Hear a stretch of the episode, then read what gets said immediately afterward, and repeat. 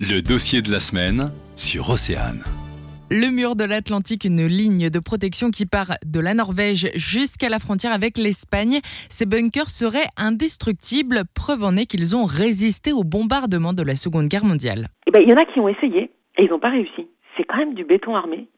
C'est du costaud. C'est, euh, ça a été euh, construit pour ne pas être détruit.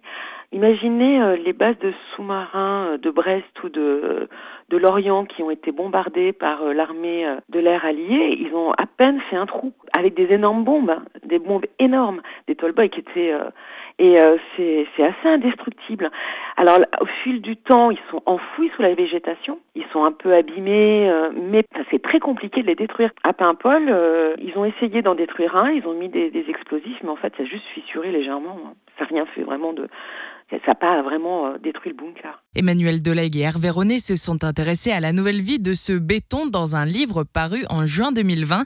Depuis l'écriture de ce livre, une salle de musique actuelle a vu le jour dans l'une des nefs du blocos K2 à Lorient. Au moment où on a écrit le livre en 2019, c'était euh, justement juste en construction. C'était pas encore ouvert. Donc du coup, euh, c'était un projet.